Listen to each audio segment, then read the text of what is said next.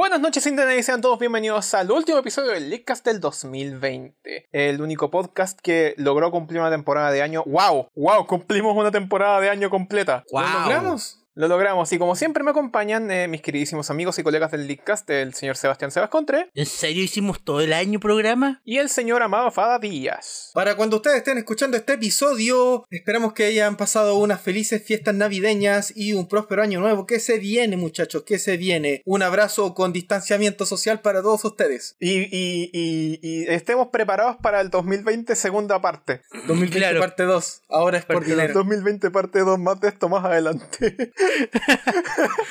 ya, pero vamos a hacer el, el último programa, lo vamos a hacer bien y lo vamos a Bien hacer como la juega. Bien como la wea. Ya, Cállate, pues, Sebastián. Sebastián, por favor, un poco. ¿Dónde quedó tu espíritu Cállate, Sebastián. navideño? ¿Qué pasó? ¿Te llegaron calcetines?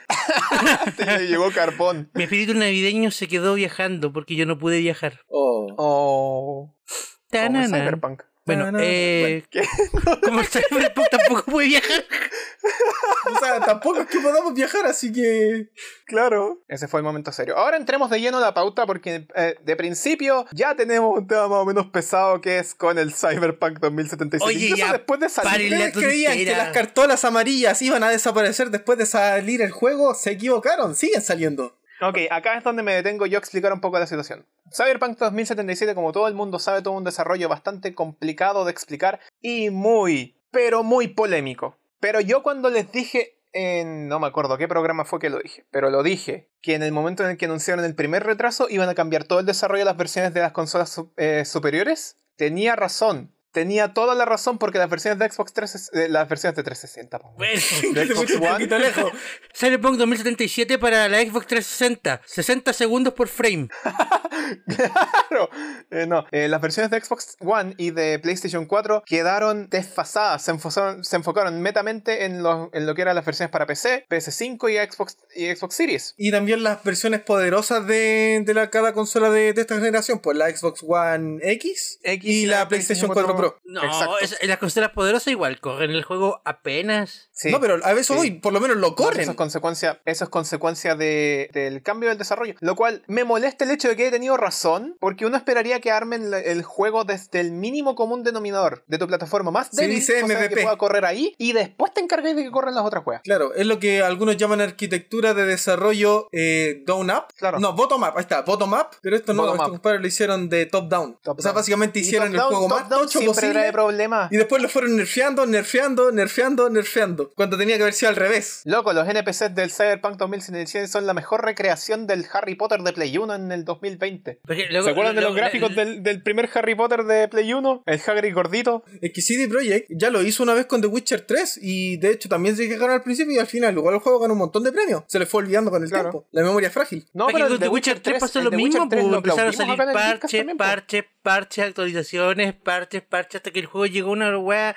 que es medianamente decente. Claro. Sí, es que entre parche y problema- parche la gente se fue comprando la consola más bacán. es- po. El problema es que al final, chuta, ¿para qué tenemos fechas de lanzamiento si igual voy a tener que esperar 3 a 6 meses para que el juego corra bien? Felicidades, eres un beta tester. Y de hecho, es más, en el comunicado de Cyberpunk 2077 emitido por CD Projekt Red dicen que la versión de PlayStation 4 y de Xbox One no va a llegar a correr tan bien como las versiones de las, de las consolas superiores. Como Obvio, ser, pues obvio no, que estamos no, bien. Estamos de acuerdo con que no va a correr igual de bien, pero por lo menos que debería correr, pues mínimo jugable. Eso quiere decir dos cosas. Uno, que van a arreglarlo lo suficiente para que pueda sentirse como la experiencia que habían prometido para esas consolas. No nos olvidemos que el Cyberpunk 2077 había sido anunciado para PlayStation 4 y Xbox One. Entonces, que esas dos sean las versiones que no están cumpliendo es... ¿Cuál es la palabra que estoy buscando para esto? ¿Triste? No, no es triste. Es ridículo. Es ridículo que las dos versiones iniciales para las que se anunció tu juego son las dos versiones que no funcionan. The o que no Guardian. funcionan como Ajá, corresponde. ajá. O sea, ahora Play 2. ¿Cachai? Yo creo que hasta si hubieran hecho un port para Play 2 habría quedado mejor.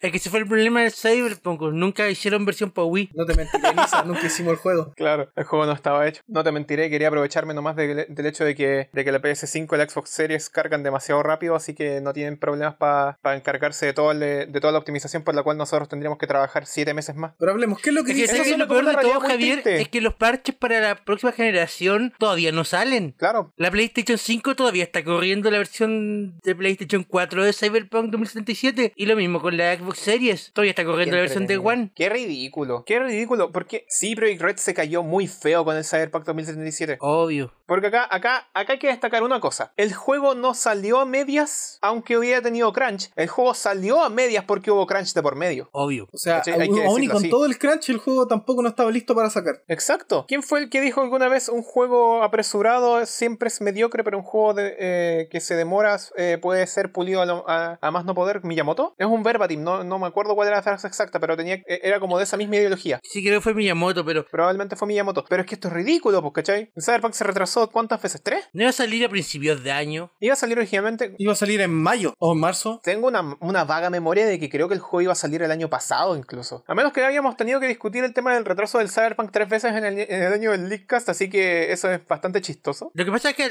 sea, hablemos sinceramente, al Cyberpunk primero le faltó más tiempo de desarrollo. Sí, le faltó otro retraso. Y aparte, le faltó comerse la promesa. Weón, da lo mismo. Si el juego ya está en ese estado, admítelo y di, lo siento chiquillos, pero no va a haber versión de Play 4 y Xbox One porque el juego corre como, no sé qué analogía usar en este momento, pero corre malito. Corre mal. Claro. El juego corre mal, chiquillos, así que todo lo que esperaban no se lo esperen. Lo siento, mentimos. Lo, lo sentimos mucho, pero solo en la próxima generación. Pero no, obvio que no, porque el- al final, al publisher, ¿qué es lo que le interesa? Y aquí estamos todos en lo mismo. Es como, ¿cuál es el problema al final con todo lo de la industria? Necesitamos dinero, ahora. Exacto. Estamos plata ahora. Así que por favor, necesitamos beta testers. Paguen el juego completo y nosotros se lo arreglamos en el camino. Entonces, igual es lata para toda esa gente que, que esperaba algo del juego. No sé tú, pero yo, yo he estado viendo vide- los videos de Digital Foundry y hay secciones donde el frame rate, loco, baja a 12. A 12, sí, yo también lo ¡Auch! vi. 12. 12. Uy, weón. No, eso es feo. Eso es... Es horrible, Eso sí, es habla totalmente. muy mal. Hay puntos donde el juego es injugable, de verdad. no- uno no lo dice de porque no, injugable 10 de 10 porque lag y todo. No es que de verdad el juego no se puede jugar. La experiencia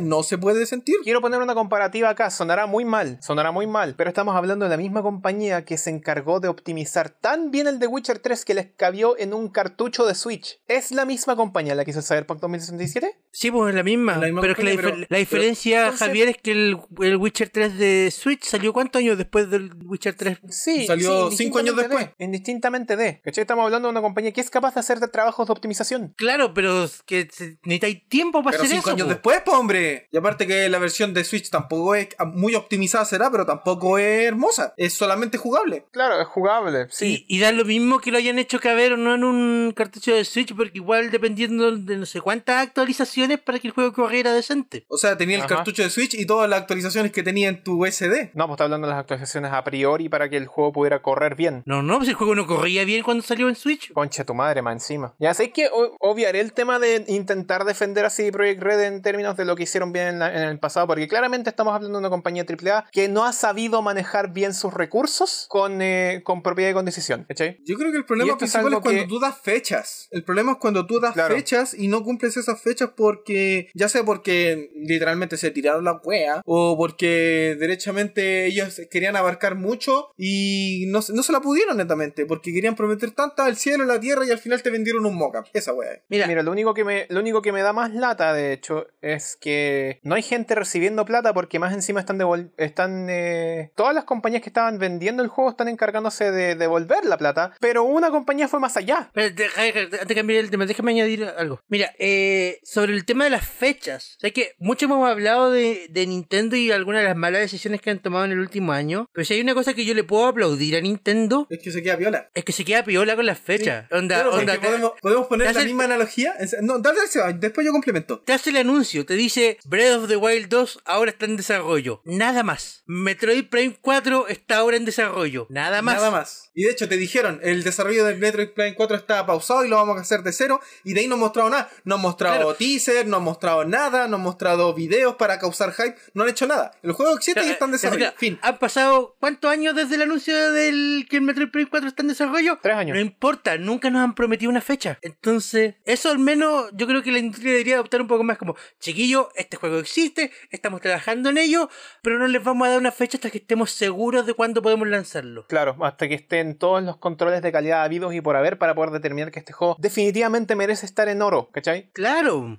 Yo no, yo no autorizaría un juego en Gold si es que no ha pasado por todos los controles debidos, habidos y por haber, para asegurarse de que la cuestión va a correr bien. Porque si el juego pasó en oro, quiere decir que alguien allá afuera jugó la versión de Xbox, de Xbox One y de eh, PS4 y le pareció que estaba bien el hecho de que las texturas cargaran a medias, ¿cachai? O de que el juego corriera a 12 FPS en ciertas secciones. Sí, Claro. sí, sí, sácalo, sácalo. Bueno, es que igual la- el- muchos se pueden excusar con la situación mundial. Pero la situación mundial no, no implica que no tengáis control de calidad, po. Pero es que, Es que esa, esa cuestión también sirve en el otro lado. Podía usar de excusa la situación mundial para decir, ¿sabes qué? Mejor movemos el juego para el otro año. También, entonces por ambas partes, por ambas partes se tiene como esa dicotomía, por decirlo de alguna forma. ¿Sí? Pero claro, eh, lo que Javier está tratando de decir ahora es que PlayStation... eh, Básicamente la gente está pidiendo que, devuelvan, que les devuelvan la plata por el Cyberpunk. PlayStation fue un paso más allá y sacó el juego de la tienda. ¿Sabes qué? Esa, esa cuestión es divertida. Y mira, si hay algo bueno que se ha sacado de todo esto, tratando de buscar el lado más positivo posible, es que la gente empezó a hablar un poco más públicamente de lo que significa la certificación de los juegos. Y el cómo se pregunta, y que mucha gente se pregunta, porque ya, que el Cyberpunk corra a 12 FPS en alguna escena no es algo que le importa a PlayStation. Que Claro. las texturas carguen a media no es algo que le importa a PlayStation. Pero que el juego se crachee cada 45 minutos es algo que sí le importa a PlayStation. Y Porque que no debería haber parado, pasado. dejáis mal parada Claro. la plataforma. Y que no Exacto. debería haber pasado la certificación de PlayStation. Lo que decía yo antes, control de calidad. No, porque es- es el tema. Acá hay que diferenciar entre la certificación de una plataforma y el control de calidad de un juego. Son dos cosas distintas. Y el tema es, el juego crachea brígido en PlayStation 4. Y es una Ouch. cuestión que es una cuestión impresentable. Bueno, de momento, por lo menos hasta la fecha de la grabación de este episodio, esto aplica solamente a las unidades digitales del título. El juego todavía se va a seguir vendiendo en formato físico. Al menos hasta que mm, Sony se pronuncie y definitivamente quieran retirar todas las copias. Sí, pero que Sony no puede hacer eso. No, No, puede, no, no se puede meter con las copias físicas. Solo lo único que puede hacer que lo que hicieron, eh, eh, delistar el juego en la tienda. Para que no, no, Claro, no- pero esto, a lo que no voy, se puedan vender ¿cómo más afecta copias esto, por ejemplo, ya el título, el título en sí ya no existe en las tiendas. ¿Cómo afecta esto, por ejemplo, a actualizaciones y parches? el juego es que no es que exista en la, no es que no exista el juego todavía existe en la base de datos solamente que no está disponible para comprar pero sí Project Red puede seguir enviando actualizaciones que pasan certificación y esas actualizaciones llegan o eso es lo que tengo entendido que deberían llegar sin problema a la gente que haya optado por no devolver el juego y que todavía lo tengan instalado Ok, y esto aplica solamente a las unidades de. O sea, a la, a la compra en consolas PlayStation 4 o PlayStation 5 también. O es toda el Play Store. Tengo entendido que es toda la Play Store. Play Store, es toda la PlayStation Store. Brígido. De- el punto al que yo quería llegar acá es que ¿alguien recuerda la última vez que el dueño de una plataforma delistara un juego por, No por- yo. por razones No de yo, yo no calidad? una por, así. por razones de calidad. Por razones de calidad. eh, Por razones de calidad, yo creo que nunca. Nunca. O sea, por razones legales tenemos el caso de Fortnite, pero no creo que aplique para este caso. No es análogo. Por razones de licencia tenemos el caso de Scott Pilgrim, Maya, por los 2010, Claro, pero, pero, tampoco son- aplica para este caso. Claro. Por el caso de, de calidad, yo recuerdo el caso de el último Ar- Ah, Ar- sí, el Arkham Arkham. algo, Arkham Knight, el nombre, pero Arkham pero- Knight o Arkham, o Arkham Asylum. Sí, no, pero- Arkham Knight. pero- el, eh, fue, pero ese no fue claro, pero, pero ese no fue decisión de Steam ese fue decisión de Warner Brothers Sí, dijimos, entonces- cabros, ¿saben qué? claro, de el verdad el mismo juego no así el juego. claro fue el mismo publisher Sí. no fue el dueño de la tienda Entonces, esto de que, de que le haya bajado el dueño de la tienda es nuevo, po. claro esta cuestión es esta cuestión es grande esta cuestión es cuática Sí, pero ¿saben qué? Yo dejaría de lado ya el tema del Cyberpunk porque ya no lo quiero volver a tocar más en este programa y menos en este año. Bueno, el último programa del año, así que definitivamente este año no lo voy a tocar más. Cambiemos a buenas noticias entonces. Tenemos buenas noticias, gente, piensan en nosotros. Primera vez que digo que no quiero, o sea, primera vez que digo no me saquen de Latinoamérica. Loco, en todo caso. no saquen el amaro de Latinoamérica No, no saquen, Todo o por lo menos hasta que termine de jugar este bellísimo juego que es uno de los grandes remakes que nos trajo este 2020 año horrible, pero aún así tiene sus cosas lindas. Bob Esponja, Batalla por el Fondo de Bikini, Remastered, publicado por THQ Nordic. ¿Qué se acuerda de THQ Nordic? THQ Nordic, eh, bonita, bonita compañía que en los años 2000 eh, publicaba los juegos de Sega y de Rare en la Game Boy Advance. No, si de verdad THQ eh, ha tenido su alto y bajos, por, un- por lo menos yo me acuerdo que su gran bajón empezó por ahí por el 2011. Claro. Sí, y de ahí como que de verdad fue cayendo en un abismo de la depresión y últimamente ya está haciendo las cosas de manera decente. De hecho, a principios de. eh, cuando salió originalmente el, el- el juego, lo discutimos acá en el Discos también. Y preguntamos dónde dónde está el doblaje latino. Y ahora está el doblaje latino y lo escuchamos y la, la verdad es que no sé a ustedes, pero se sintió como volver en el tiempo. Está bonito, sí. O sea, es Está básicamente, bonito. es básicamente volver a ver la serie. Claro. Sí, o sea, porque- con las voces de. Con, con las voces adaptadas al doblaje de ahora. Pero con algunos casos siendo. siendo eh, casos excepcionales donde las voces originales toman los roles principales. O porque, sea, de por sí ya tenemos a Luis Carreño, la voz original de Bob Esponja, que si bien es la misma voz con la que nosotros crecimos de la temporada 2 en adelante, eh, obviamente por peticiones del estudio de doblaje, el actor tuvo que cambiar el timbre de voz de Bob Esponja, pero es la voz Claro. original, a eso voy. El mismo caso, por ejemplo, con Alfonso Soto, con Luis Pérez Pons y con Renzo Jiménez, creo que sí, Renzo Jiménez también que ha sido la voz original de Calamardo desde la temporada 1. se, ex- se extrañaba tanto la voz original de Don Cangrejo. Eso sí, eso es verdad, porque la voz de Don Cangrejo durante un pequeño periodo de tiempo fue cambiada por otro actor de voz que Don Carlos Vitale. Y, y ahora volvió a Ujú. ser Luis Pérez Pons. Y de verdad se siente y ha envejecido súper bien su voz. Sí. Así que de Sí, verdad mira, yo me siento tenía- que me muchas tenía- me gracias tenía THQ extrañado por pensar en nuestro veces el- público, por localizar este título y de verdad es una experiencia gratificante. Estoy pensando seriamente en comprarme el. Es incluso mejor porque esto se suma a la lista de casos en los que han respetado el doblaje latino en, lo- en los juegos la- lanzados en Latinoamérica. ¿Cachai? Eh, por ejemplo, el, el. Naruto Ultimate Ninja Storm 4. ¿Sí? Sí. Ese tiene doblaje latino y respeta el doblaje latino con todos los actores originales, o al menos la gran mayoría. Y Dios los Dios lo reciba en el Dios lo haya recibido en el cielo Jesús Jesús eh, Jesús Ferrero. Sí, Jesús Ferrero. Que, que- que estuvo en el último doblaje del, del último juego de Saint Seiya para PlayStation 3. Qué grande. ¿Cachai? Respetaron el doblaje latino con todos los actores originales. Si, si la gente cuando de verdad piensan en, piensan en un público que de verdad es su público, porque es que el que finalmente va a ser el que va a dar las buenas reviews, el que va a comprar, el que va a poner plata, el que lo va a publicitar. Estas cosas suman porque el, porque el público de Latinoamérica está arraigado a ciertas, eh, a ciertas cosas. Es que somos un público que ¿Qué? prácticamente vive en la, ¿cómo se- vive en la resignación, po. Ah, bueno, voy a tener Claro, que aprender me tocó inglés. la versión de Ah, España. bueno, voy a tener que leer subtítulos. Ah, bueno. Me tocó la Se versión agra- de se España. agradece cuando una compañía recuerda que somos un mercado distinto y se preocupa Claro. por entregar un producto específico para nosotros. Se le agradece cuando las compañías recuerdan que nos gustan las cosas geniales y no las super mega guay. Chachi, Claro. mariachi. O sea, yo, yo una de las cosas que más agradezco en ese aspecto, por ejemplo, es que el Animal Crossing New Horizons venía con eh, textos en español latino. Claro, pues. Los textos del, del, del español de Animal Crossing New Horizons están en español neutro. Exacto. Y no en español mexicano, gracias. O en el caso del, del Clubhouse, pues. El Clubhouse también venía con doblaje latino. Claro. Está bien, sí. Ludo. ¿Cachai? Pero bueno, si dejamos los cosas. doblajes un poquito del lado, yo solamente le quiero decir al Javier que ¿Por qué estoy escuchando música de jefe?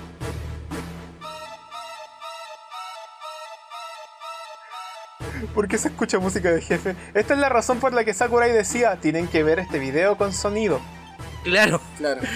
esa era la Mira, yo no excusa. te voy, yo no te voy a mentir. eh, yo estaba, en, yo estaba en una en una cena, les pedí a mis viejos que pudieran po- que pudiera poner el- los Game Awards mientras estábamos comiendo. Y en el momento en que empezaron a sonar las notas del, del One Winged Angel, ¿Eh? fue como, no Oh, te no. lo puedo llegar a creer. Oh no. Oh, no. Como, No te lo puedo llegar a creer. Y miré a la Sophie, esto es una historia real, es, es una historia verídica. Le dije, Le pasó al amigo de un amigo. Esto es una historia verídica. Miré a la Sophie y le dije, esa canción me va a perseguir de por vida, weón. En cada juego que juego, esta canción está. Juego al Kingdom Hearts 2, ahí está Sephiroth. Juego al Kingdom Hearts Union Cross, ahí está el one de Sephiroth. Juego al el Teatriz en Final Fantasy, ahí está el one de Sephiroth. Juego, al Final Fantasy 7, ahí está Sephiroth. Ah, chucha, tiene que, tiene que estar ahí. Ahora juego Smash, ahí está Sephiroth, po, weón. Es básicamente, eh, ¿cómo se llama? El Charizard de Square Enix. Está en todas partes. El Charizard, el Charizard de Square Enix. Pero al menos bien. Charizard sí yo puede quemar una yo creo que más videojuegos necesitan a Sephiroth. Sí. ¿Dónde está Sephiroth para Animal juegos. Crossing? Pongan a Sephiroth que quemen todas las villas de todos los juegos. ¿Te imagináis a Sephiroth en una villa de Pokémon?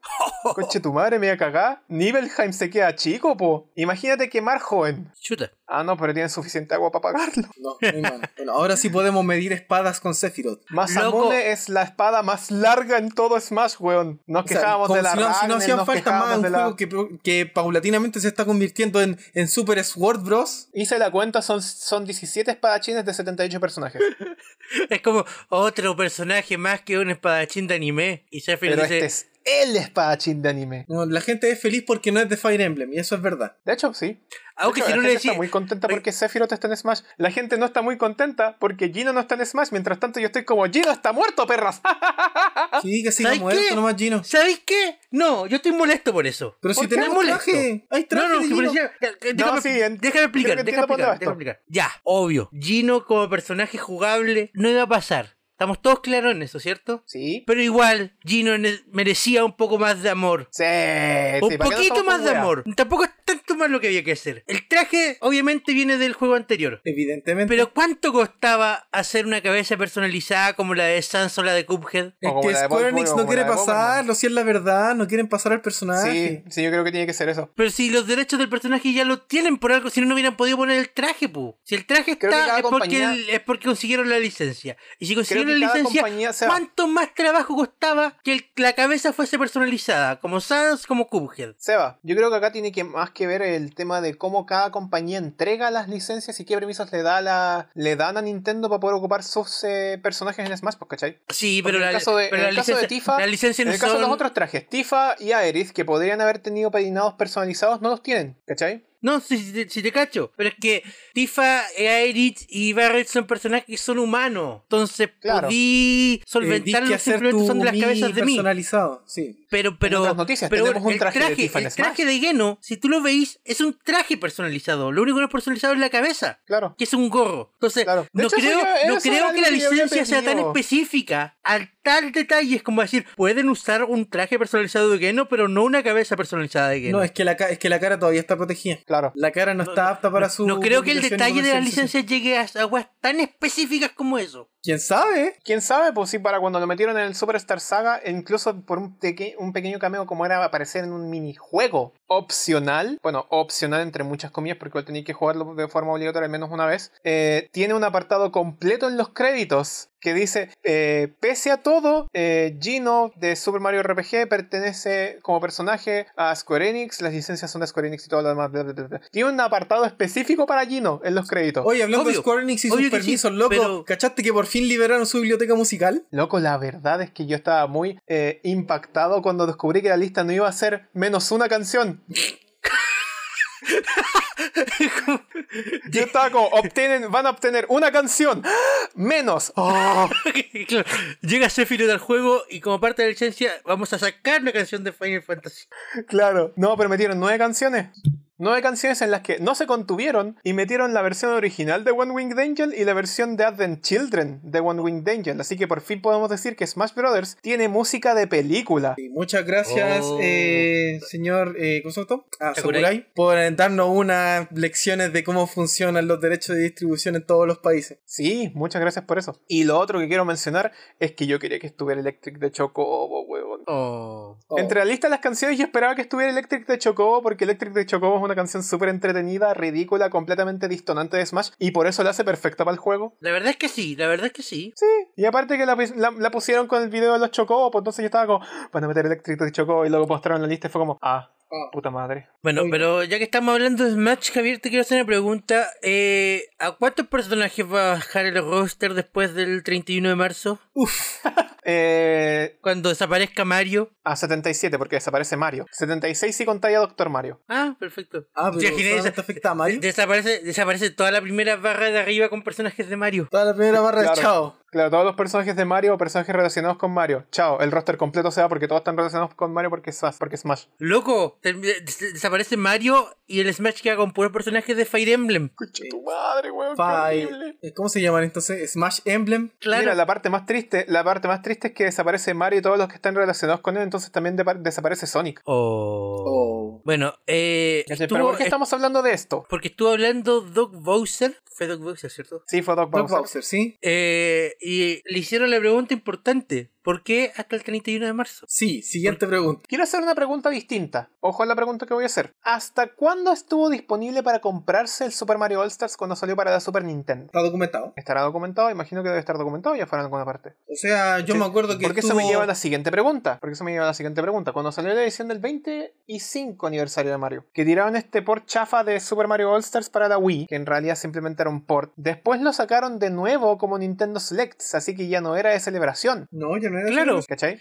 De hecho, recordar que en la Super Nintendo, después de que salió el All Stars, Más encima después salió el salió- All Star con Mario World. Exacto. También. Entonces tampoco era de una celebración. Pero el caso del Super Mario 30 del, del Super Mario 3D All Stars, en ninguna parte te dice que es parte de la celebración de los, de los 35 años, po. No tiene como un emblema gigante que diga que sea como el New Super Producto Luigi U, ¿cachai? celebración, exacto. Que era como exclusivo del año de Luigi y tenía un emblema del año de Luigi en la carátula y que por eso después no lo vendían por separado, ¿cachai? Sí. El New Super Luigi U fue una ocasión especial y se entendió que era una ocasión especial y la caja eh, demostraba que era una ocasión especial, pero el 3D All Stars No, pero, pero, pero Javier, eh, ¿hubo algún momento en que fue dejó de ser posible comprar el DLC de Super Luigi? El DLC no, po, pero el New Super Luigi U como juego separado sí, po. Sí, no, claro, claro, claro, pero el DLC siempre estuvo disponible. Claro, siempre. el DLC siempre estuvo disponible. Entonces, no, no entiendo yo tampoco. Eh, obviamente. Mira, digámoslo con palabras concretas, lo que dijo Doc Bowser es un gran puñado de nada. No, es que no dijo nada, derechamente no dijo nada. Que dijo, mira, lo que pasa es que estos juegos son una celebración y las celebraciones son en ciertos momentos en el tiempo, entonces sería ridículo que vendiéramos un juego que es celebración del 35 aniversario cuando sea el 36 aniversario. Sí, pues no tiene ningún sentido. ¿Cómo, No cómo tiene es ningún posible? sentido, no tiene ningún sentido, perra. No, Tú no. cagas de palabras, Ya no tiene sentido. gente, nunca confíen en alguien que se llame Bowser. Yo insisto que ese fue el plan maestro, hacer desaparecer a Mario. Claro, 31 todo fue planeado por Bowser. y toda la gente se preguntará qué es un Nintendo. Que es un Mario más que nada. Como esa película en la que desaparecen los Beatles y queda solo un weón que se acuerda quiénes eran los Beatles. ¿Te- eh, ¿Vieron esa película? Es fuerte esa wea. Eh. Yesterday, sí, sí. Yesterday, sí, sí, es la muy buena. Yesterday. Bueno, entonces ahí ¿Te imagináis una situación así, pero con Mario? El día de mañana te, levantáis como que veis las carátulas de los juegos donde salía Mario y solo aparece Super 64. 64. El mejor juego, Super 64. Ah, ¡Qué horror! pero, o sea, ya, no, pero hay uno, hay uno que sería mejor, hay uno que sería mejor. Escucha, Sebastián, escucha, escucha, escucha. O sea, Super Advance 4, Super Bros 3. Exacto. Grande, grande. Ah, ¿Cómo olvidar ¿Cómo ese gran olvidarlo, juego? weón? ¿Cómo olvidar el Super Advance 4, Super Advance 3? Ah, ¿Cómo olvidar And Luigi, Superstar Saga? Luis. ¿Qué eso? Ah, y así fue como así fue como Super Luigi U se convirtió en el gran juego de la historia. Las cagó. Eh, pero hablando de cosas que desaparecen, ¿escucharon sobre los dogs de Switch? Oye, sí, qué weá. ¿Alguien que me pueda explicar eso con más detalle, Amaro? Sí, aparentemente, eh, un sujeto que habló a la distribuidora oficial de. O sea, no una distribuidora oficial, sino que una, una de las tantas distribuidoras que. Con- hace- habló básicamente con Nintendo Reino Unido. Del Reino Unido, exacto, al Reino Unido lo que afecta es que eh, le preguntaron que si podían, eh, quería comprar un dock y, o quería soporte técnico para el dock. Y la cosa No, está en que llegó un comunicado que decían que específicamente para lo que era la región del Reino Unido ya no se estaban fabricando más docks de Nintendo Switch. Que el Eso es. producto básicamente está descontinuado. Sí, porque se, es que claro, se dejaron de fabricar, se dejaron de producirse. Y ahora la duda es, ¿esto afecta solamente a los docks que se venden por separado? Porque recordemos que en algunas regiones se vende la Switch sin dock. En Japón. En Japón no, pero a eso voy, pues en Japón, pero ¿y ¿por qué se dejaría de producir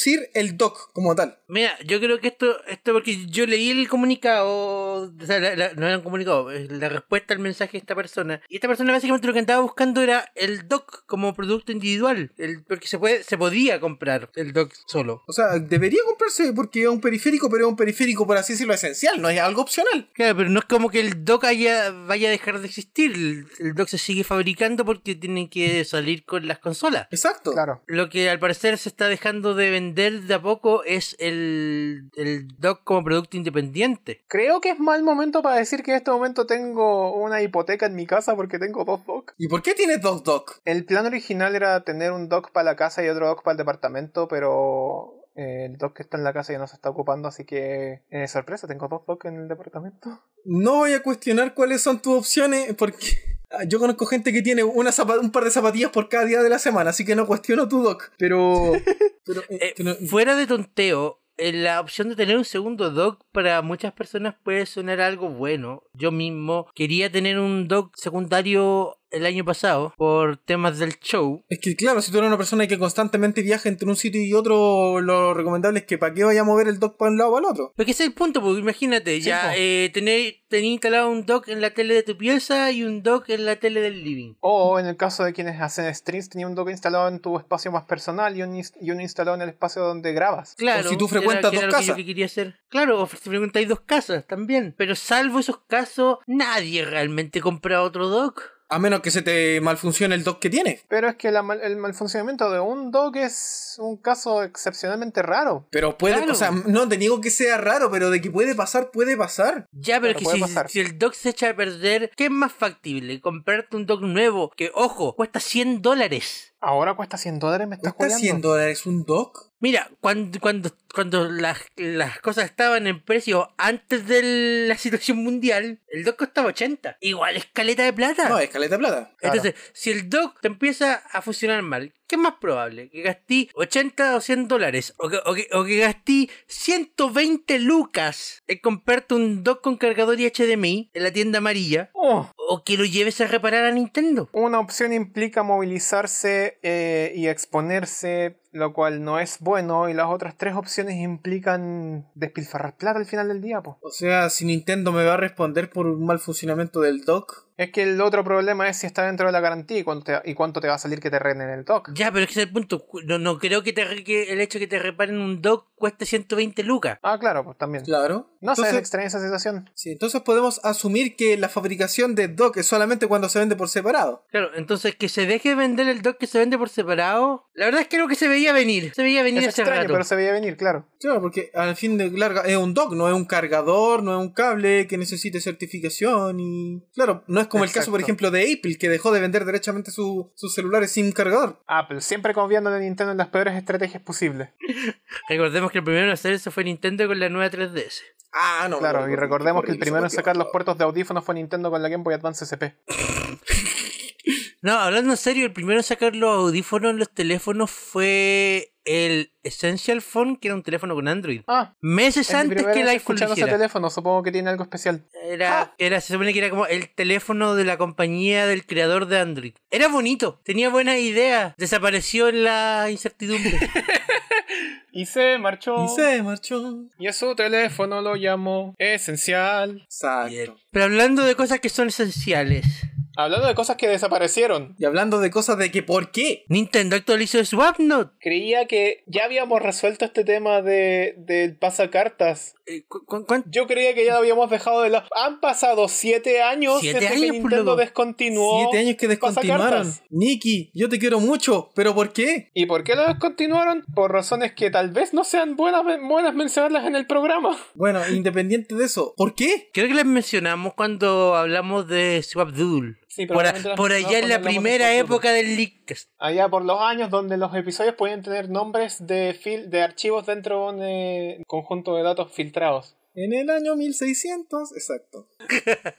Pero ¿sabes qué es lo peor? ¿Qué? O mejor, o no sé, que los datos de ayuda de Nintendo hablan de S- Swapnote Remastered. Un momento aquí. Swapnote Remastered. Que Swapnote, que la actualización le cambió el nombre y ahora se llama Swapnote Remastered. Mija, baja la raja la Yamaha. ¿Qué está pasando acá? Para las consolas 3DS, las mismas que también están descontinuadas. Ajá. ¿Qué está pasando acá? ¿Qué está Se me pasando, están prendiendo los focos de conspiración. ¿Swapnote para la Switch? ¿Compatible con conexión con la 3DS? ¿O estoy, o estoy tirando, tirando mechas muy, muy largas? Pero es que. O sea, No es tan descabellado ahora que lo menciono, po. Pero es que Swapnote para la Switch en teoría sufriría de los mismos problemas que sufrió Swapnote para 3DS. po. O tal vez no. Y si es por eso, mejor ver Swapdoodle, po. Pero Swapdoodle no fue tan. No, no tuvo tanta popularidad o tanto boom como Swapnote, po. Porque salió muy tarde, po. Salió demasiado tarde. llegaste tarde. A no ser que años Remastered agarre elementos de Swapdoodle. Y el problema sería lo mismo ahora para la Switch. Imagínate que Nintendo lanza Swapnote o Swapdoodle. Ya muy tarde. No sé, para Nintendo nunca es tarde. Sacó Pikmin 3 de nuevo, nunca es tarde. Claro. Claro. ¿Cachai? Pero bueno, este es un tema que se queda aquí sin resolver porque vaya que tenemos pocas cosas que decir o vaya que tenemos muy pocas cosas que decir al respecto porque nos pilló de sorpresa. O sea, ¿por qué? Nintendo. No, de hecho, la pregunta no es por qué. ¿Para qué? Nintendo sacando una actualización de una aplicación descontinuada para una consola sin soporte técnico que sigue actualizando. Y que la aplicación se había sido descontinuada hace 7 años. Porque Nintendo. ¿Por qué Nintendo? Porque Ay, qué terrible. Ah, qué horror esa wea, ya. A temas más bonitos. Pasemos a temas más bonitos. O tal vez no. Ya, Seba, te toca. Ah, me llegó la información de que para estas festividades Fortnite va a sacar un modo de juego especial llamado eh, The Spy Within, o se podría decir como el espía entre nosotros. Ah, claro. no- ¿Qué? No, es que O también se podría llamar The. Spy Among Us. Claro, No O también nada. se podría simplemente llamar Among Us versión Fortnite. exacto, que es básicamente un grupo de 10 personas con 8 agentes y 2 espías, donde el juego es básicamente que los 8 agentes completen una lista de tareas o desenmascaren a los 2 espías, mientras los 2 espías tratan de matarlos a todos. ¿De Acá es cuando Inner Slot tiene la ventaja. porque ¿De dónde me suena esto? o tres. Sí, Acá es donde definitivamente Inner del Slot Team tiene la Fortress 2. ventaja. Eso es claramente. Sí. Claro, Team Fortress 2. Esto es una referencia a Halo 2, weón. Esto es claramente el espía de Team Fortress 2. Claro. Esto, esto en realidad, si buscáis mucho más para atrás, esto es una referencia muy oscura a GoldenEye 007. Claro, claro. De hecho, si buscáis más atrás, esto es una referencia muy oscura a la primera versión digital del club. De hecho, si lo pensáis mucho más atrás, esto es una versión muy rebuscada de la Guerra Fría, po, weón. De hecho, si lo buscáis mucho más atrás, esto es una versión muy rebuscada de la Biblia. De la última cena. La última cena, claro. Uno de un- ustedes me va a traicionar un- esta noche. Hay un Traigo- Judas Oye, nunca se me había ocurrido, nunca se me había ocurrido meterme a la monca y ponerme Judas. De hecho, lo voy a hacer inmediatamente. Hay un Judas entre nosotros, weón. No, qué horror. Sí, y también Pedro, que lo negó tres veces. Oh. No, qué terrible. Bueno, hablemos así de cosas bien bonitas de la Among Us. Se Among ganó Us la premio. Switch. Algo está haciendo bien en Among Us, que se ganó dos premios en los no los vamos a comentar nunca más. Y salió una versión de Switch. ¡Yay! Y yo lo jugué. ¿Cachai que la gente se estaba quejando de que la Among Us para Switch no era gratis? Nunca lo fue. Loco, la versión de Steam. De, de hecho, lo voy a volver a decir acá. La versión de Steam no es gratis. Nunca lo fue. Sí, de hecho, la versión, la versión de móviles también es, es disque gratis porque tiene anuncios. Claro, la versión de Exacto. móvil es gratis con anuncios. Exacto. En, estric- en estricto rigor, ninguna versión de Among Us es gratis. Pero la gente se queja igual. Ajá. La gente es Bueno, que se que no queje sabe. nomás. Yo, yo hago oídos sordos. Loco, la versión de Switch tiene los minijuegos de 60 FPS. Es una wea muy extraña. O sea, lo único, que, mira, lo único que tú puedes encontrar un poquito triste es que, claro, como Am- Among Us es de pago en la Switch, evidentemente para jugar online tienes que tener Nintendo Switch Online. Claro, eso es como. es lo único triste. triste dentro de todo, porque claro, porque si Among Us hubiese sido free to play, tendría el mismo trato que Fortnite, no tendría que tener que pagar y tu recaudación tendría que ser de otra manera. Claro. Eh, de hecho, eso me resulta compras curioso. ¿Ustedes qué hubiesen hecho? O sea, por lo menos, si ustedes hubiesen sido ¿Poner anuncios? Slot, ¿qué hubieran hecho? ¿Poner o sea, no poner anuncios? anuncios. Por, ejem- por ejemplo, la recaudación del Fortnite en la Switch es en base a la venta de cosméticos. Yo creo que lo que hubiera hecho es sacar el Fortnite con costo, pero que, la ver- que, el- que el requerimiento para online no tuviera que requerir Nintendo Switch Online. Yo creo que así lo hubiera hecho. Porque, habla- porque los, los cosméticos de la Among Us están disponibles en Switch. Sí, po, o sea, los cosméticos, los mismos cosméticos que te salen al comprar tú la versión de Steam. O sea, los trajes y los sombreros, pero no las mascotas ni algunos especiales. Ah, ya. Bonito, me encanta. Eh, escuché también Mira, que el juego penca- iba a llegar al Game Pass. Al Game Pass el próximo año. El, próximo año, en enero. El 2020 parte 2. Claro. Mira, eh, yo tengo que decir al tiro que eh, o hacen algo para que funcione con el teclado de, Ninten- de la aplicación Nintendo Switch Online, o derechamente, o derechamente, si van a jugar eh, eh, Among Us en la Switch, jueguenlo con un grupo de gente con di- en, en Discord. Sí. Porque tienes que usar el teclado de la Switch para poder escribir y eso te quita, te consume toda la pantalla. Y te quita mucho tiempo.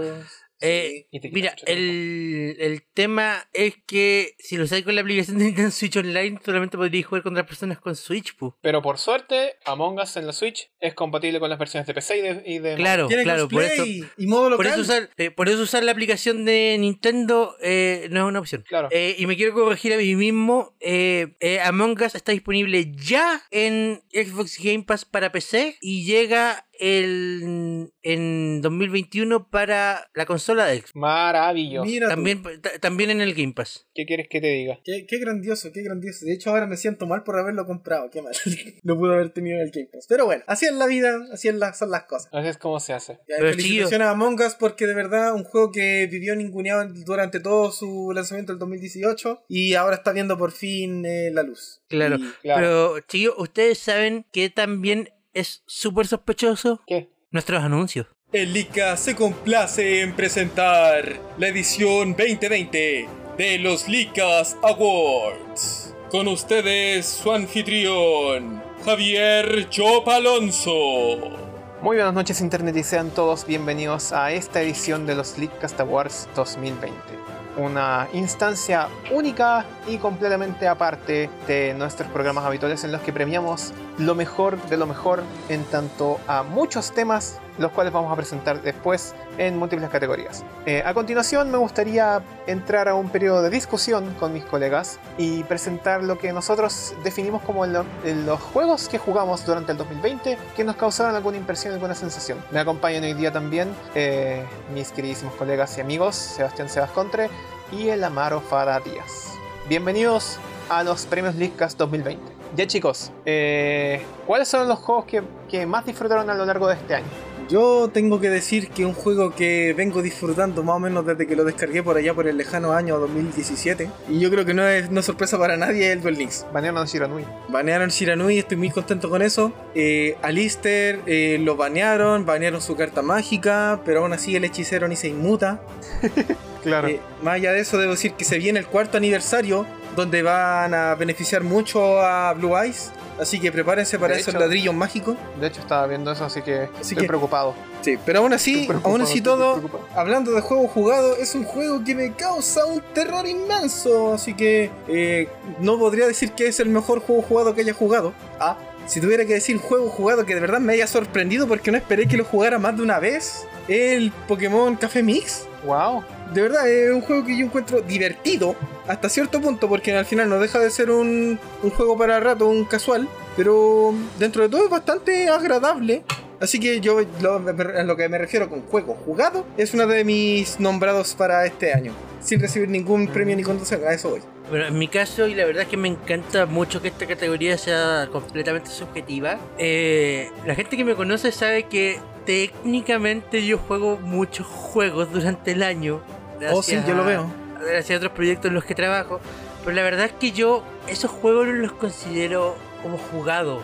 Porque es parte del programa, parte del, Del personaje. show, parte del personaje. Entonces en esta categoría yo quiero solamente pensar en juegos que yo juego fuera de cámara, fuera de grabación, fuera de horario, juegos que de verdad me, me distraigan por eso.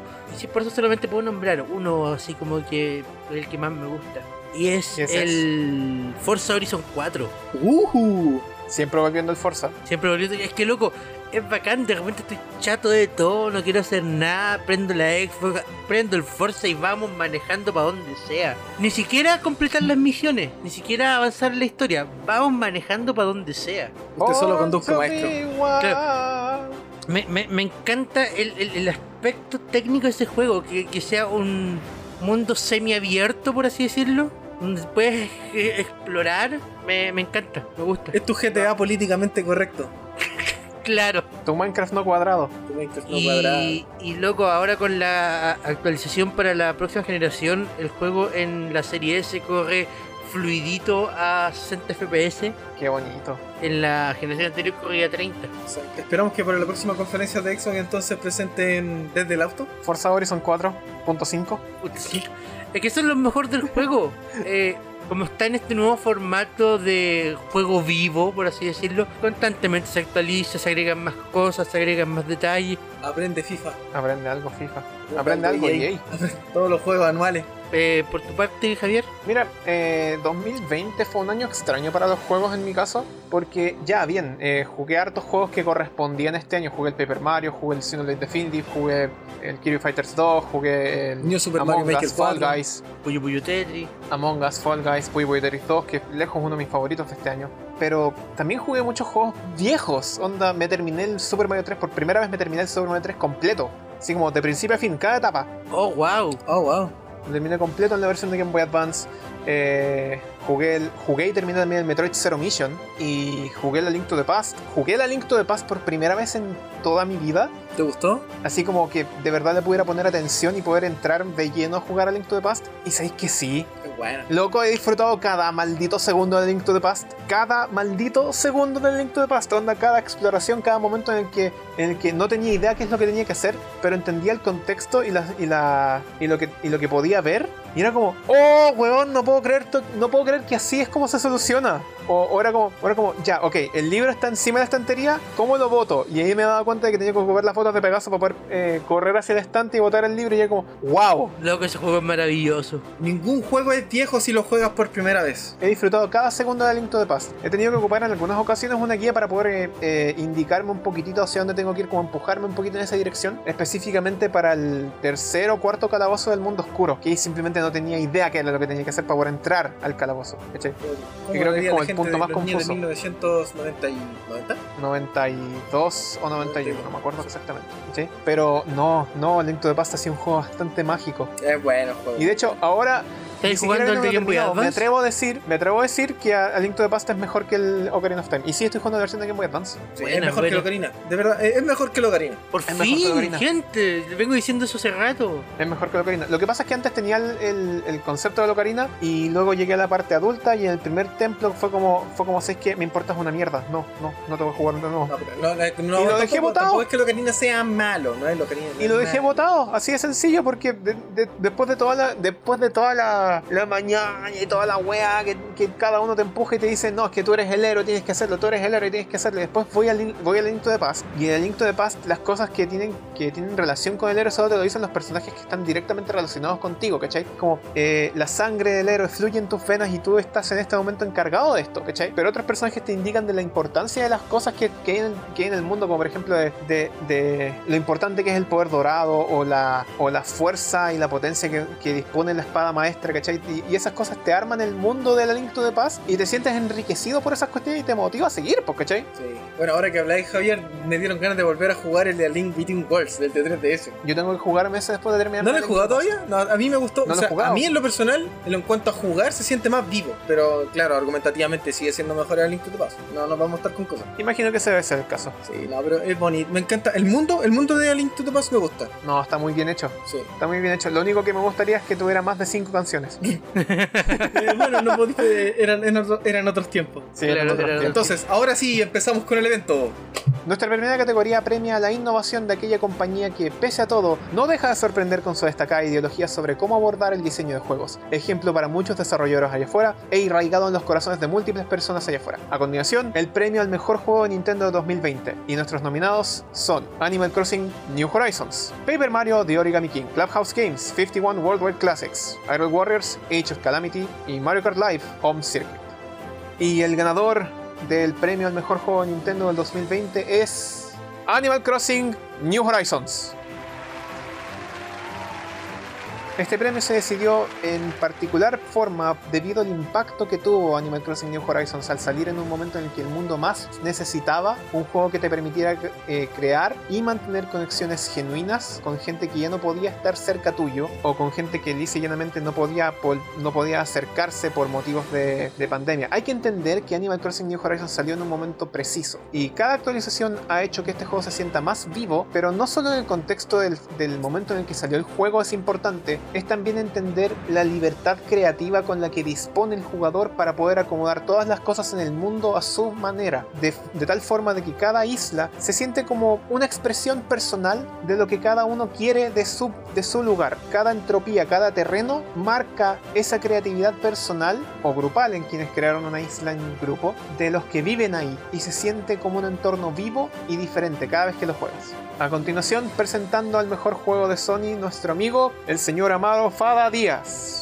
Muchas gracias, Joe Alonso. Tal como se dijo, a continuación se presentará el premio que, dicho de forma premia, eh, valga la redundancia, a aquel juego de esa compañía que se ha sabido distinguir por sus, por sus exclusivos. Aquella compañía cuyo lema es puedes jugar todos los títulos, pero los vas a jugar mejor en nuestra consola, PlayStation. El juego, el mejor juego del año 2020 para Sony, o mejor dicho, el mejor juego 2020 publicado en Sony, donde los nominados son Spider-Man Miles Morales, Ghost of Tsushima, The Last of Us, parte 2, Final Fantasy VII Remake y Neo 2. El ganador en nuestra editorial es para Ghost of Tsushima. Un juego que te envuelve en su mundo, un juego que tú sabes a lo que tú vas a llegar, no te espera sorprenderte, sino que tú esperas sorprenderte con el juego. Es un juego donde tú vas a vivir en carne propia la experiencia de la antigua época medieval en Japón. Un juego que definitivamente te va a hacer querer comprar una PlayStation 4. Y que definitivamente en PlayStation 5 vas a vivir una experiencia inolvidable.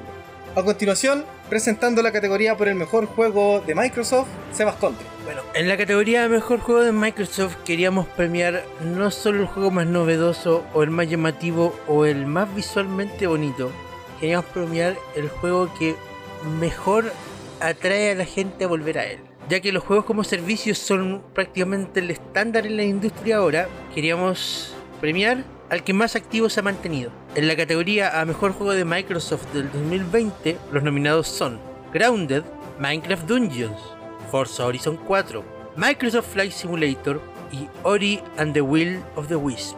Y el ganador, en caso de que no lo vean venir, es Forza Horizon 4. El mundo abierto que este juego contiene, los cambios de las estaciones, el nuevo contenido que se añade constantemente, hacen que este juego se mantenga cada vez más vivo y se le ve un futuro de muchos años más. A continuación, para la categoría sorpresa del 2020, aquí está el equipo del Leadcast. Gente, tenemos un bonito desafío. ¿Qué fue lo más sorprendente de este año? ¿Seguir vivo? Seguir vivo, eso es una sorpresa. A ver, O sea, yo llegamos estoy hasta el final. sorprendido, de verdad. No pensé que iba a llegar tan lejos. Mira, eh, caché cuando la gente dice pasé agosto, acá podemos decir pasé la primera parte del 2020. Se viene 20, Pero pasaremos la pasaremos 2020 parte 2. Claro, Ahora es por dinero. ahora es por dinero. Electric Boogaloo. Nombremos algunas de las cosas importantes que hayan pasado este 2020. Eh, las nuevas consolas y sus memes. Nuevas Las consolas. nuevas consolas y los memes. La y el hecho de que Microsoft 5, encaró ahora el con meme. forma de router. Microsoft encaró el meme y, actual, y, y efectivamente hizo una Xbox Series X tan grande como un refrigerador. Funcional como un refrigerador. ¿Sabes que hubiera sido interesante, Javier? Que tuviera el lector de juego. No, o sea, o sea, sí, pero aparte, que aparte de funcionar como refrigerador, funcionará como consola. No, Por es eso, con la mejor refrigeración posible. La mejor refrigeración. Verdadera posible. refrigeración líquida.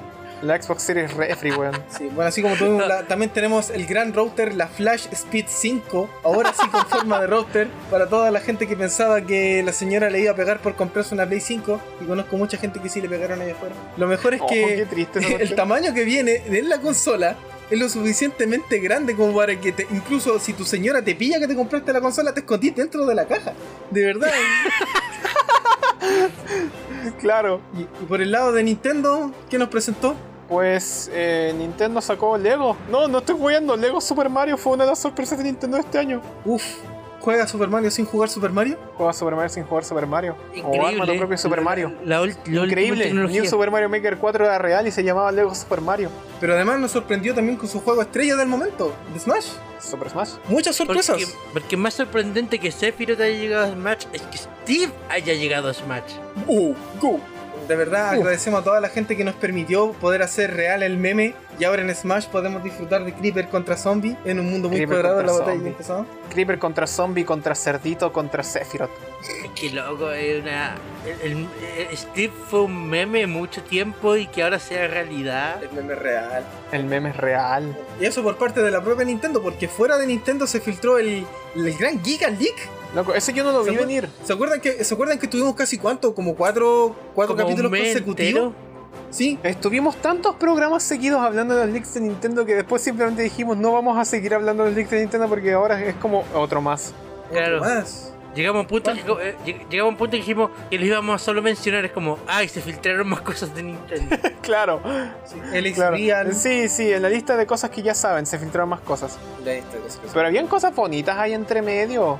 Bueno, quiero hablar de la última gran sorpresa que por lo menos a la fecha de grabación de este episodio, que creo que a varios nos sorprendió y al mismo tiempo como que nos tiene como con la mansa vena, es Super Nintendo World. Oye, sí, qué manera de mostrar algo de lo que, a lo que no vamos a poder ir. Mm, Mira, no, de partida no vamos a poder ir por el tema de situación mundial. De segunda no vamos a ir porque somos Latinoamérica, hola.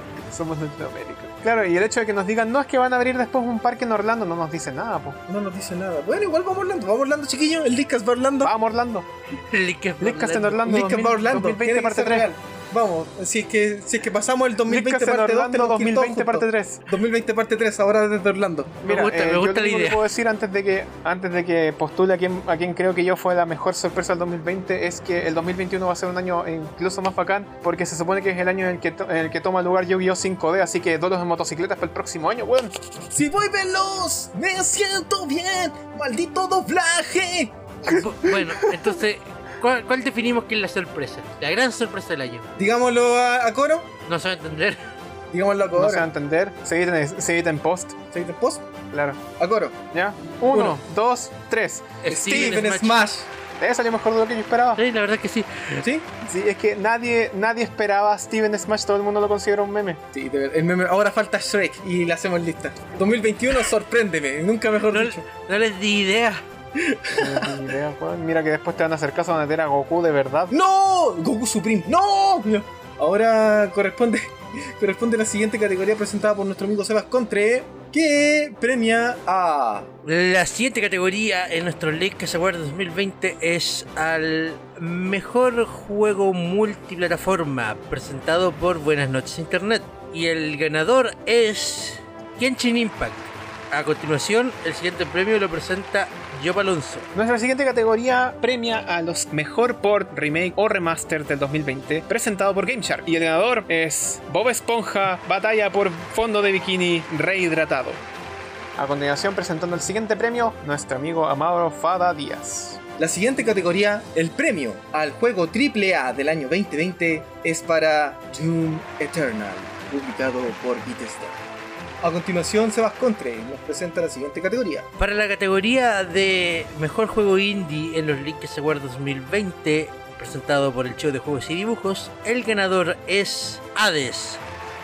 A continuación, para la siguiente categoría, los dejamos con Amaro. el juego revelación de este año 2020 y que seguramente nos va a seguir sorprendiendo durante mucho tiempo más. El ganador al juego revelación 2020 es para Fall Guys Ultimate Knockdown.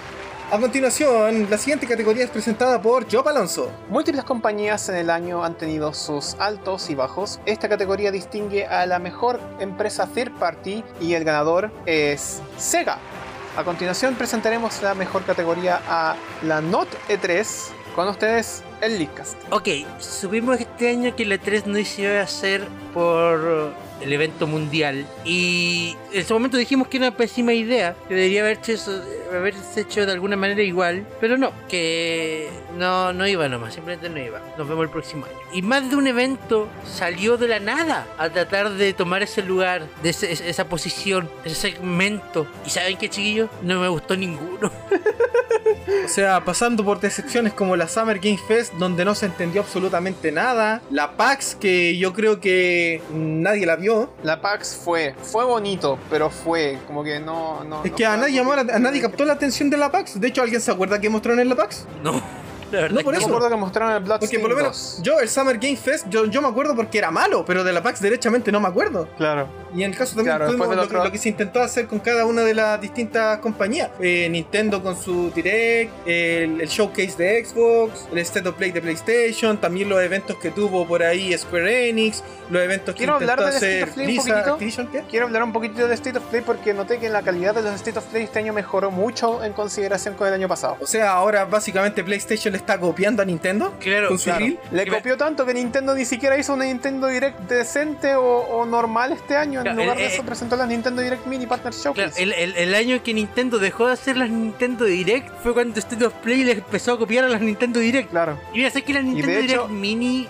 fueron. Y de hecho, no se olviden, no se olviden que la presentación de la PAX 2020 también fue como una pseudo disque Nintendo Direct. Todavía no me hecho, acuerdo es qué pasó en la PAX. Todavía no me acuerdo qué pasó en la PAX, hombre. Si de verdad para mí es como que visto y no visto. Claro. Ah, Pero es que mira, hay que admitir una cosa: ninguna de estas weas estuvo a la altura. No, ninguna. Nada, para nada. Ninguna estuvo a la altura, ninguna así como, como que dijera, no, es que nosotros somos el siguiente evento digital masivo. Ni siquiera la Summer Games Fest organizada por Geoff Keighley. Loco, la Summer Game Fest Estuvo a la iba, altura. iba bien hasta que empezaron a mostrar esa tontera del WoW, eh, del, del WoW. Loco, yo creo que más de la mitad de la gente se fue cuando salió lo del WoW. Mira, Es la la- Summer Game la- Fest iba a ser, era una idea espectacular, pero estaba tan distendida y tan desorganizada que nadie se acuerda de ella. Claro, la Summer Game Fest era una muy buena idea en papel hasta que se le ocurrió que fuera un eventitos cortos durante el transcurso de tres meses. Claro. Y eso no se hace al final del día, po. No, eso- No ¿para se qué? entendió nada, no, no, no entendían nada. Mira, si tenemos que definir el gran ganador de esta categoría, yo creo que fue la 3.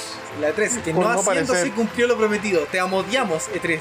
Claro, la 3 Sí. que por un año yéndose demostró que hace falta ese evento que esté concentrado en una semana donde estén todos metidos. Claro. Muchas gracias E3, gracias por no aparecer este 2020. Esperemos que en el 2020 parte 2 con juegos con duelos de motocicletas hagas eh, presencia notable. Te vamos a tirar hate como siempre, pero aún así eres lo mejor que hay. Sí. Eres el mal Claro. necesario. Sí, es que, es que nosotros, nosotros nos gusta, nos gusta esta, esta relación con la E3 es una relación de amor-odio. Sí, es Claro. básicamente nuestro Odiamos Roman la Reigns. E3, La- odiamos la E3, pero entendemos su necesidad y por Es eso la nuestro amamos. John Cena. Lo odiamos, pero Claro, lo queremos. No lo podemos ver. No lo podemos. Claro. A continuación, para presentar el siguiente premio, con ustedes el Amaro y el equipo del Lickas. Y el equipo del Lickas, porque el Lickas ha tenido muchos momentos este 2020. Como ustedes recordarán, eh, nuestra queridísima compañera que ya no está con nosotros por motivos personales, Emma Iguyo, y su legendario Qué horror ese episodio de la playa. No, Ay, loco, loco, no puede ser. Qué horror. Eh, Estaba, estaba todo espectacular. Y de repente, desde luego, desde luego tenía que salir en algún momento. Sí, gra- están grabando con su micrófono, ¿cierto? Oh, ese mira, momento fue increíble, loco. mira, yo voy a decir, yo voy a decirlo de esta forma, ese momento es por lejos mi favorito de la, de la temporada 2020, porque lisa y llanamente el Seba pudo haber aprovechado la oportunidad perfecta de agregar algo impost para que esto se entendiera al final, y no lo aprovechó, pero aún así fue espectacular. Bueno, sí, aún así se aprovechó otros momentos, como por ejemplo cuando se anunció el, el- no sé, me acuerdo, creo que fue un update del Cadence of Hyrule, donde volvió específicamente al estudio solamente a grabar esa parte. ¿Cachaste que va a salir una versión física de Cadence of Hyrule? Ese momento también salió y también fue espectacular. Porque esas son, sí, esas son sí, como sí, las por- respuestas cortas, por, ¿cachai? por- por los mejores momentos para mí fue cuando empezamos un programa con el Javier cantando el Bakamitai. Mira, yo mi Pero única sí. queja con eso es que yo canté el Bakamitai completo. El Bueno, Seba está consciente de que yo canté el tú- Bakamitai Tú tienes que completo. entender que el- los tiempos en YouTube son más cortos. Claro, eh, tienes, claro. Que entender, tienes que entender que el tiempo aire es caro, pues Javier. Sí, es Tiempo caro el sí, claro, tiempo aire, pero, más encima ahora con la situación, por favor. pero, pero el, Seba, el Seba está consciente de que yo grabé la versión completa. O al menos la, de, la del juego, que es como un minuto y medio. Pero lo hice. Lo bueno es que hubieran cambiado por lo menos la pantalla. título. Loco, loco, loco, es tanto así, es tanto así que andan, que andan de. que mi hermanita mayor sacó ese segmento del Bakamitai y lo tiró al grupo de WhatsApp de la familia. No te estoy guayando, soy un meme de WhatsApp. Bien, Javier. Mm, No, pero hablando de memes, hablando de memes, no podemos sin nuestro auspiciador favorito. No, no, no. No, no, no, no, lo diga, No, no, no, lo no, diga. no, no, por no, favor, no. Seba, censúralo, censúralo, por favor. Oh, ese momento fue espectacular. Fue espectacular. Él, él es- no esperaba la reacción del Seba en ese momento. Pensé como, no, no, no nos auspician. El la- Seba la- que la fue no un lo sabe, pero- anti-Nostradamus. Pero, pero, pero, pero muchos de los mejores momentos del League son simplemente improvisación. Sí, sí, como nuestra mención en rosa, que no es de este año, es del año pasado. Buenas noches, internet, por la reputa madre, estoy mamadísimo. ¿Es del año pasado? Es del año pasado. sí. Junto con el anuncio de año de, de cosas del minuto 1, también fue del año pasado, ¿no? El anuncio del minuto uno. Sí, se fue del año pasado. ¿Cómo hacemos el anuncio del minuto 1? Haciéndolo, pues si es el chiste. El League hace wea. El link que esto Ya, pero ¿cuál fue el No, mejor momento? otra- ¿Cuál, cuál momento se lleva el premio? ¿Vos cachaste lo bien que vendió la GameCube? Ah, súper bien, ¿Cómo, súper bien. cómo olvidar los mejores 5 juegos de la GameCube? Smash, Mario Sunshine Mario Sunshine, Melee, Mario Kart, esa otra weá. y esa otra wea, exacto. Los mejores 5 juegos que ahora los puedes jugar. Eh, no, de hecho no los puedes jugar. Porque no venden. Puedes jugar uno ¿verdad? Sí, en tu Switch. Solo uno. Y que el otro, y, y que el otro se quede en el olvido. Eh, Yo ya lo dije, para mí mi, eh, mi momento favorito es cuando, es cuando la Emma preguntó, grabaron con sus micrófonos, ¿cierto? Eh, así como hablamos de los mejores momentos de Leakcast, eh, tuvimos uno de los mejores episodios de Leakcast. Y en eso se va a encargar nuestro compañero Yo Alonso. Durante el año 2020 nuestro programa tuvo altos, bajos, buenos momentos, momentos tristes, pero no obstante, estuvo presente constantemente esa tenacidad característica de nuestro equipo que definió en múltiples ocasiones episodios que cumplen con todas las condiciones para volverse un ejemplo a seguir de lo que representan los valores del programa. Información, jovialidad y un sentido de entretención que caracterizan a este programa. A continuación, los nominados al mejor episodio del Leakcast del 2020. Blockchain, gracias a los videojuegos, Leaks, Leaks, Leaks, el episodio de la playa y Experiencia Cuadrada. Y el ganador al mejor episodio del Leakcast del 2020 es... Blockchain. Bravo, bravo. Me encanta ese episodio. Eh, Nada que decir.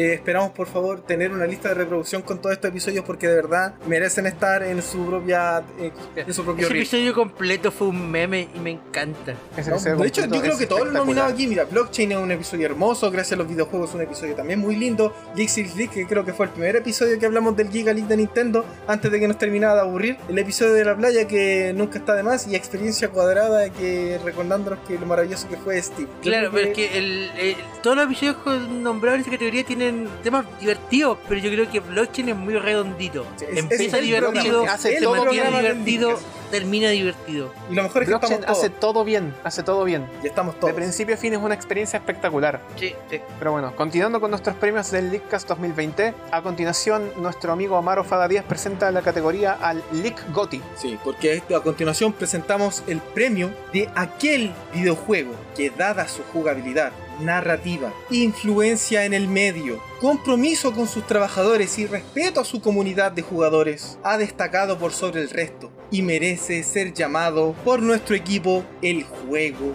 del año. Los nominados para esta categoría son The Last of Us, parte 2, por Naughty Dog.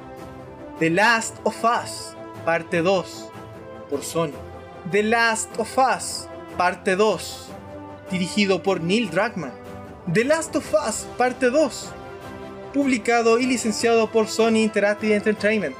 Y por último, The Last of Us, parte 2, publicado en la PlayStation Store. El ganador al premio League GOTY del año 2020 es para Among Us por Inner Slot. ¡Qué gran juego, gente! Por Bravo, favor, un aplauso. grande. Me encanta. ¡Bravo! ¡Maravilloso! ¡Maravilloso! El porte de la Switch espectacular. De verdad, gracias Increíble. por entretenernos todo este año, por mantenernos pegados a nuestros celulares, a nuestra versión de PC, ahora con la versión de Switch próximamente también en el Game, bueno, ya está en el Game Pass.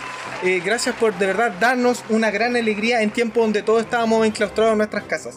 De verdad, felicitaciones Gracias por a un juego que ha sabido superarse y un juego del 2018 se ha llamado el juego del año 2020. Muchas gracias a. Us y a todo el equipo de Inner Slot. Gracias también por aumentar nuestros niveles de deducción y poder eh, tener estas instancias en donde incluso en la distancia logramos socializar. ¿Cachai lo importante que es eso también? Lo importante, Sí, y también que re- increíble. revitalizó a muchos creadores de contenido. Muchos creadores de contenido que estaban eh, pensando, no, que de verdad la situación, que podemos subir. Y muchos se unieron, creadores de contenido, colaborando unos con otros para subir Among Us. Qué grande. Bueno, eh, por último y finalizando esta premiación, lo dejamos con Sebas Contre.